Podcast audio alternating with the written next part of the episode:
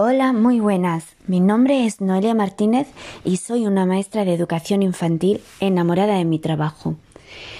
Esto es un tráiler de lo que será el podcast Un diminuto gran mundo, en el que se hablará de temas que conciernen a la educación de nuestros pequeños, temas dirigidos tanto a profesionales como a las familias. Me gustaría leer un fragmento del poema Cien lenguajes de Loris Malaguchi. El niño está hecho de cien. El niño tiene cien idiomas, cien manos, cien pensamientos, cien formas de pensar, jugar y hablar. Cien, siempre cien formas de escuchar, de sorprenderse, de amar. El niño tiene cien lenguajes, pero 99 le son robados. Escuela y cultura separan su cabeza de su cuerpo.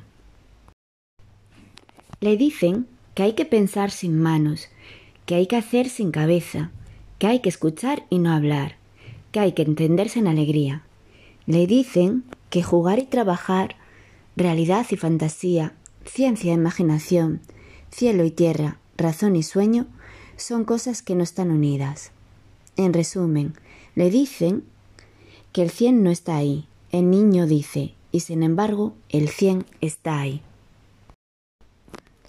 Este poema siempre me ha hecho reflexionar sobre aspectos fundamentales como pueden ser la importancia del aprendizaje en estos primeros años, las cualidades necesarias que hemos de tener para ser buenos guías y poder ayudarles a alcanzar aprendizajes reales y significativos, y lograr, en definitiva, un ambiente afectivo donde tanto el educador como los alumnos busquen el placer de pensar, inventar, crear, trabajar y jugar juntos.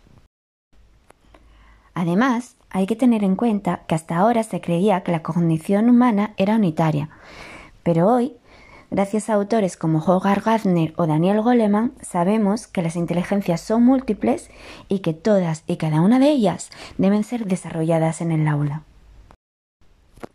Por eso, en los siguientes capítulos hablaremos sobre las diferentes inteligencias múltiples y cómo las podemos potenciar con diferentes actividades en el aula.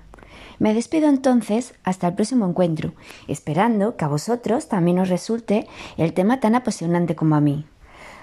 Así que ya he llegado al final de mi tráiler. Muchísimas gracias por escucharme.